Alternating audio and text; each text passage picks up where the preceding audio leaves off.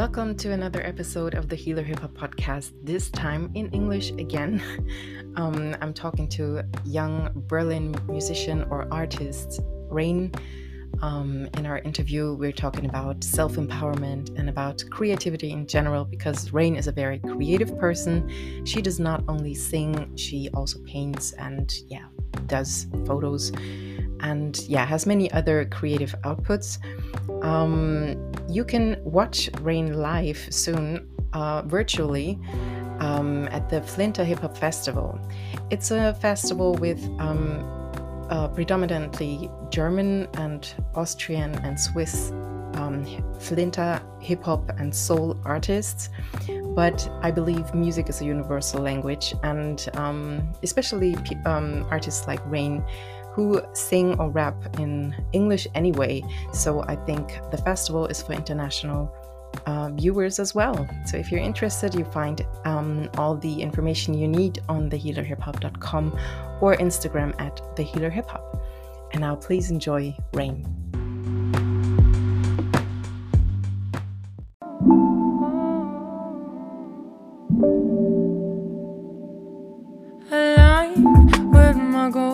Shaking me up, cut myself in a rut. Soaring above all the stars, I to watch as I drown. You Universe breaking right into my crown. Take me down from the sky that I love so much. Breathe, seek the ego to ease. Complicated, it just to complete it. Second of a past life, time is so. Naked eyes cannot see and I welcome you to the Healer Hip Hop podcast, dear. Ray. Thank you so much. I'm glad Hi. to be here. Hi. Um, how have you been recently? I mean, we we're meeting um, in the midst of um, something like a war, like yeah. not far away from us. So, how have you been recently? I mean, like for me personally, a few of my close friends were in Poland and in Russia. So, and they also have family there. So I was quite a bit worried for them and their families, of course, and for anybody suffering at the moment. Um, but as always, I mean, I'm trying to stay positive and stay happy with like what I'm creating, especially with music, because it's something that does carry me, especially in times like this that are difficult. Um, so yeah, how have you been doing? Mm, um, kind of the same way. Like I've been, I I only know one person who has family in Ukraine. Mm-hmm. I've been uh, affected. Like I did not expect it to affect me that much because it like no other war has affected me that much. But um, I guess it is because I grew up in Eastern Germany, and there was this constant threat of a war between Russia and then West Germany. Hmm. And for some reason, like, and my grandma used to tell me about the bomb, like in her city, and I don't know. I, I didn't sleep well those nights. Yeah. I, I woke up at night, I saw those those um, red skies, and yeah, it was kind of hard for me, and my energy went mm. bit, um, yeah downwards. But the same music is yeah as usual my healer. So um, I've yeah, been listening word. to some music. And I've decided, yeah, to continue, keep up the interviews and everything because it's especially in those days that we need mm. this energy like more yes definitely. bright energy. So and especially your music is like very very uplifting to me. I, I really love it um because it has like um uh it, it takes me back to my uh, Erykah Badu neo soul days like very um yeah mystical mysterious and um yeah beautiful soft voice you have. I'm glad to hear you say that. Thank you so much. So um, let's start with Little Rayne. Um, let's start with your experience with music. Like, what do you, how do you recollect? Like, when did you stop making music? What kind of music did you like? Mm -hmm. Were you surrounded by music? Well, I mean, I didn't really have family that made music. And at the beginning, I wasn't so much into music until I turned around 12. I think that was my first real introduction to old school hip hop, for example, like Electric Relaxation from a Tribe Called Quest and Erykah Badu, Apple Tree, Window Seat. Um, and then later, I also loved the new album with Cellular Device. That was like something that I loved so much, as well as her 420 mix that she released Um, but yeah, I had a lot of different influences at that time. But I think what I loved at the beginning was just singing itself. So I was in the choir as a little baby Rayne, and I really enjoyed it. I also played the recorder. It's kind of like a flute, but like a Blockflöte, I would say. Um, and I would watch shows and try to learn the songs by my own, how to play the intro songs on the Blockflöte. It was so funny for me. It was so cute, you know. It's the first introduction to something that you might love later on. So yeah. Mm. And yeah, and and how did that transform into really creating music and deciding to go for it? Mm. I think that started when I moved to Berlin. I met some people in my grade in my school that also made music and were interested. I mean, first interested in making music and then later on making music. Um, so I joined the jazz band at my high school when I was like 14 and we basically performed songs with instrumentalists and singers. So it was my first insight into collaborating with other musicians and people other than in the choir of course but this was more intimate. And that kind of drove me to also wanting to make music myself. I think the first time i released music note to self in 2018 i released it because i needed it myself. Like it was something that kind of just came. The song just came, and I was like, I need to record this. I need to have it perfectly, like for myself. And then I showed some of my friends, and they were all like, "You should like show people this, release it. You know, you don't know if people will like it or not." Um, and it went really well, and that made me happy that something that meant so much to me could mean something else to somebody else. This song is, I love it so much that you know I um yeah you will be part at the Flinta Hip Hop Festival, and I made a um uh, a playlist for that. So I chose one song that either fit the purpose of the festival very well or I just loved very much. And I've mm. I, I thought a lot about which song to choose from you because clearly this song is very raw. It's like not perfectly produced and mm-hmm. like pop song that you could play on a radio. But I felt it so much and I loved it so much and you you you have um is is it called progress since then? Like you've yes, you so much, you know, but I still loved it so much, so I decided yeah, let, let me put that on the list. It was so cute to see it on the list because I was so surprised it's something so old, and sometimes I even forget that it exists because it's so different from what I do now. I mean, I just recorded it over my phone, like I was playing the song over a speaker from my laptop in my bathroom, and it took me like at least 50 takes, you know, to like get it perfectly because it was a one take and the tones were high. And I don't know why I wrote it like that, but I thought it was the way to go. yeah, I have a thing for songs like that. Um, do you know Dwele? And mm, like, no, sadly not. You you have to listen to him after this. It, yes, please. you will love him. Um, and his first album, I, I think he there's even a song in which he sang like a, an eleven dollar mic or something. Like he's recorded it really um, with just basic, um, like I think a laptop and the thirty dollar mic. I think he's awesome. And that's my favorite album. Like he has albums which are way better produced, mm-hmm. but it's my favorite still because it's so raw and, it, and yeah. emotions are just like I really feel them and connect with them and and that's kind of what I had with this song Note to Self. I'm glad. I mean that's why I make music. Like I love that from other songs feeling it, like really feeling it, having the emotion that they feel conveyed to me through music. It's something so specific and beautiful that like I I chase it, you know, I need that.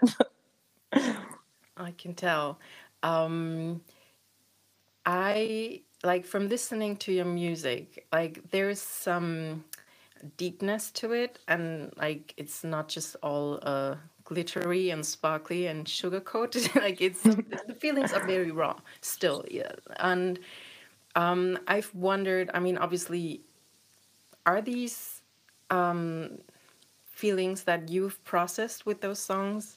Definitely, absolutely. I think the music is the healer, like you say. It the creation of it helps me kind of move on from that feeling when it takes over. Like it's so overwhelming, it's so in my face that I need to do something with it.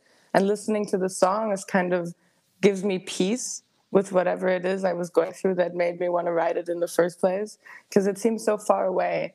It's like I've thought about these things so many times. I've even created something beautiful. Like, how can it still have so much control. And so it loses it over time. Mm.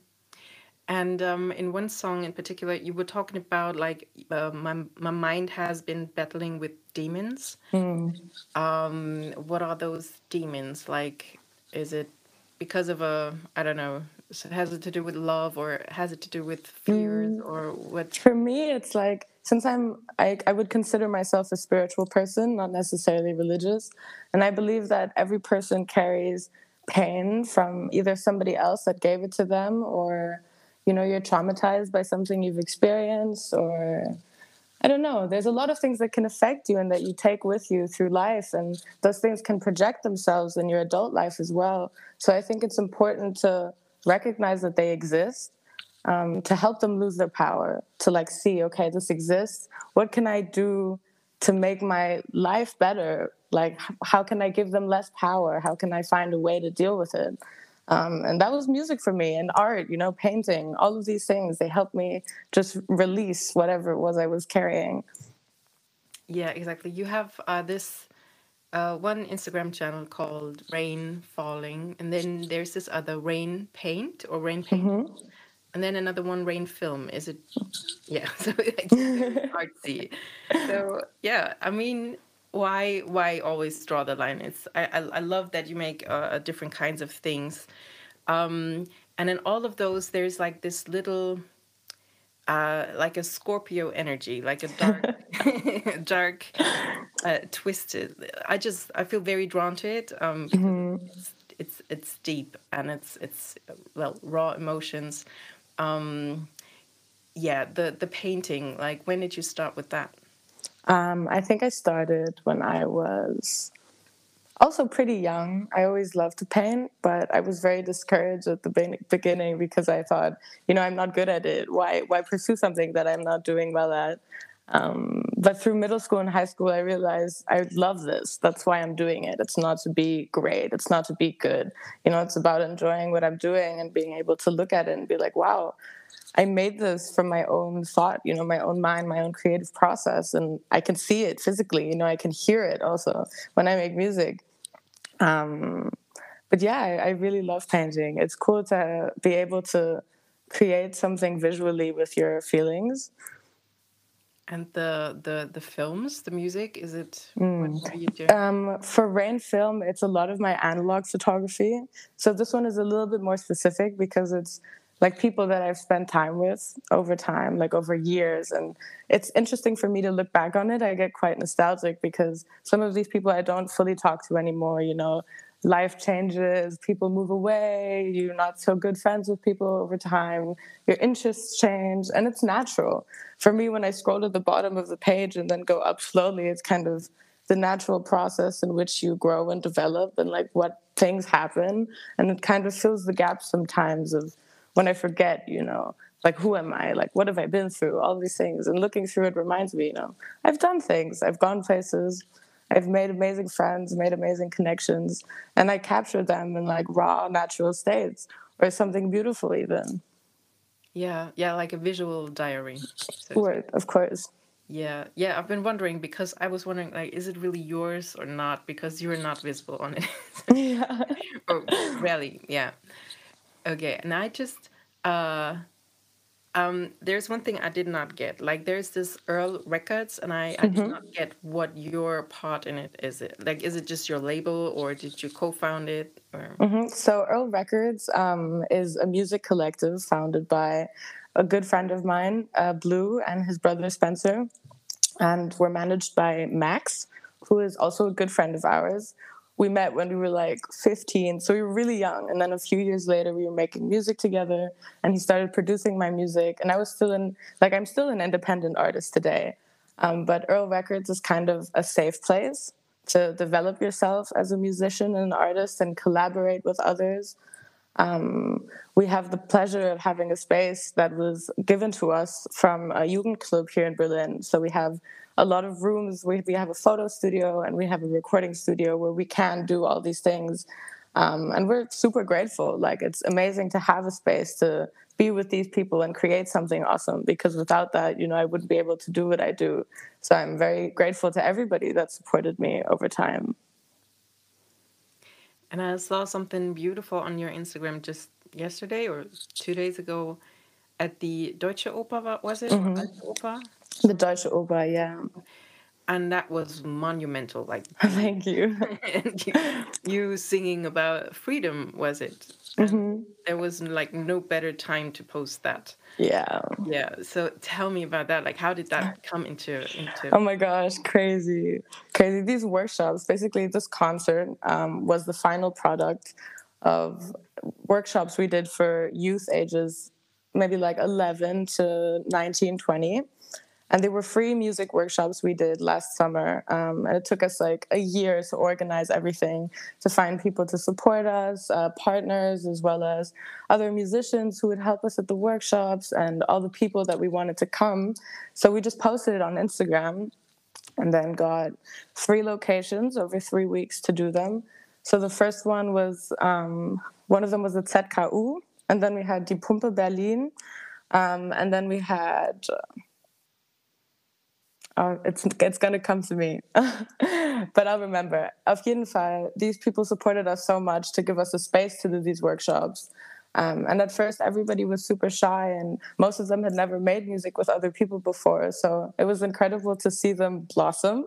Um, because over the weeks, we basically taught them how to write songs, uh, like some vocal exercises to do, how to produce music, sample choices, how to mix things, you know, stage presence, how to collaborate with other musicians. Um, and they were so excited. I was so happy to see what they came up with. We created Children of the Sun, which is um, an album that got released after the concert.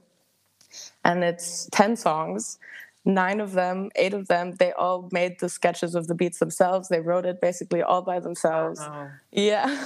and it was huge. crazy. It is It crazy. yeah, I was so proud of them. Like I completely forgot like what I was doing. I was just like, wow, you know, these kids, they've never done something like this. And then the first stage they perform on is Die Deutsche Oper Berlin is the first hip hop performance on their main stage. You know, it's crazy. This is so empowering. Oh my God. Yeah. yeah. I, you know, part of why I do this podcast is because I have struggled to sing bef- in front of people. I've always, I always sang as a little girl under the table. Mm-hmm. I sang all the time, but not in front of people. And it took me 32 years to finally get on a stage and sing. And and that really, really empowered me in more than just the singing. Because I felt like, okay, I can do that. I can do Yes, that. of I'm- course.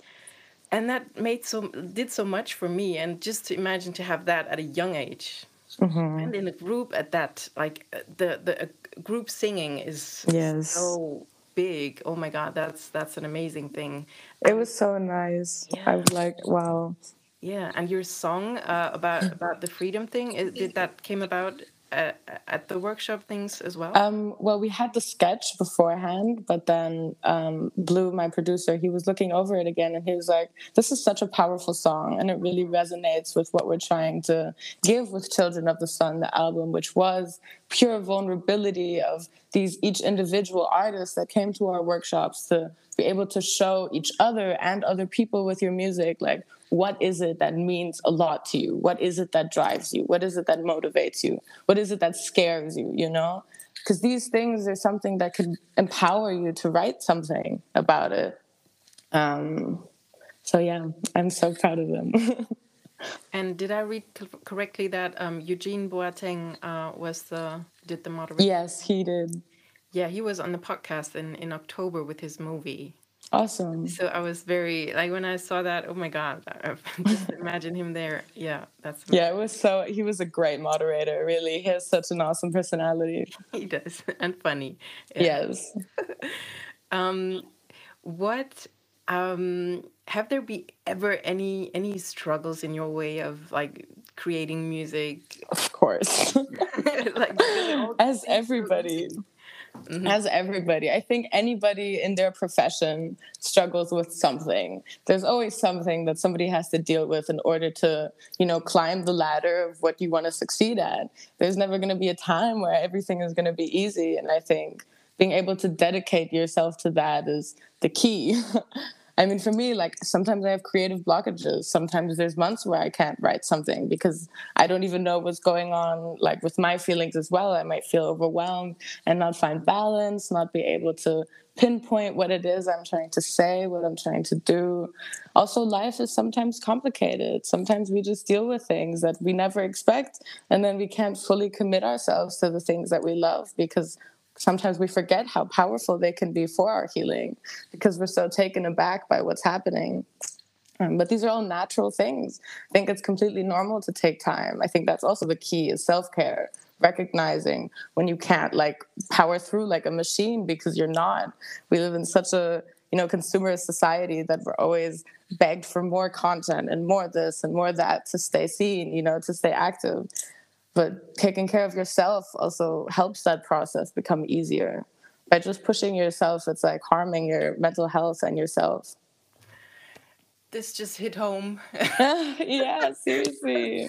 It's a constant constant um like uh, yeah i'm trying to allow myself to take my time and mm. yeah take care of myself. That's so important. Yeah. Um and speaking of things that you could not like foresee um, I think most of your music has been created uh, during lockdown, or at least published. A lot of it, yeah. Was it like kind of a, a birthing process for you, or like how, how did it affect you and, and the music? Um, at the beginning of lockdown, I was at a stage in my life where I was very taken aback from everything already. So the fact that I had to isolate myself and you know do things slower was not a problem. I was very accustomed to this type of standard, so I, I felt very comfortable and just like rest. And it helped me so much to like find out what I want to talk about, what I feel, how I'm going to convey that. And I think that's how Safe Place also came about, my debut EP, because it was so much to do with looking at myself fully vulnerable. Like, what is it that means something to me? You know, what is it that's pushing me right now? Like, which aspects of my life are like have control over me sometimes? Um, so yeah, it was very powerful to create something like that in a time that was difficult for everybody. Um, because I think everybody was going through similar emotions and similar turmoils about what's going on. You know, how do I feel? Is everybody I know safe? yeah, it was overwhelming. And I'm glad to have been able to create something beautiful in this time for other people to also enjoy. Yes, exactly. And um, yeah, how have recent months been music wise? Like, you are you in the mood to write? Is there anything creative? Yes, um, I'm currently working on an album um, that I'm producing myself. All the drafts of all the beats I'm producing myself with sample choice, you know, um, and I'm having a great time writing it. It's a little bit more experimental, but I think it'll help me find what I'm trying to do because I always want to experiment with new things. I think it's it's important to analyze, you know, what is old and what's been done and create something new with it and maybe think, okay, what's going to happen in the future? You know, what is what is music? you know what is going to happen with music what do you see now who's popular now is there can you go past that you know who's going to be famous next year you never know where where the mainstream goes and um uh what what gives you the energy like to be creative did you learn any anything like that is like okay i've learned that about myself i need this and that to be creative Mm, I think it happens naturally. I don't think it's something I can escape. Like if I'm not creating, there's something wrong. Like I'm purely bothered if I'm like not able to create if there's nothing that's inspiring me. I think that's also why sometimes I can't create because I'm not taking the time to be inspired to like go out and like take things in and like really, you know, breathe in, breathe out, go out, experience something like fully neutral like just take it in without your opinions judgments whatever and then create something else i feel like if we're too overwhelmed with how we feel like we our entire vision of the world our perception is completely altered um, and are you planning like something like a tour or like going to other cities to record or anything like going more international? Because your music is in English and this interview is in English. I mean, yes, I would love to do that. I definitely have a few friends outside of um, Germany as well. I have a friend in the UK that's going to be featured on the album, um, and some other friends also in the States. And I'm hoping to collaborate with more. But I think right now I need to you know focus on home like where is my level? And then how can i build on top of that? Good. Okay um yeah, thanks for being here with us. Of course i'm so happy to have been able to talk to you. It's been a pleasure. And i'm looking forward to your performance on the Flinta hip hop festival. Yes me too. Thanks for being here. Of course. Have a nice day still. Thank you. Bye. Bye for Maybe different, but I'll stay. I'm sure.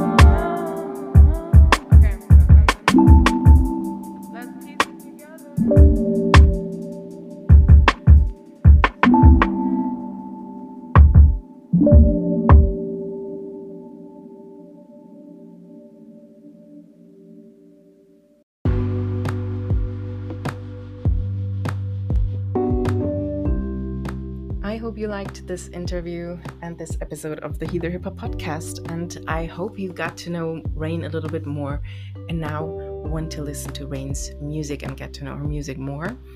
Um, I know I haven't done English episodes in a long time, but there will be more soon. Right now, I'm focusing on German, German speaking artists um, for my upcoming Flinta Hip Hop Festival, which is a virtual festival that anybody can watch um, who's interested in independent um, artists, female Flinta artists. And um, if you are looking for more English speaking international content, then stay tuned. Um, please follow me on Instagram at the Healer Hip Hop, and you will find out more because I'm planning an international festival soon. Thank you for joining me and see you next time. Also, there are a lot of English um, speaking episodes of the Healer Hip Hop podcast, so you may want to look out for them. Um, see you next time.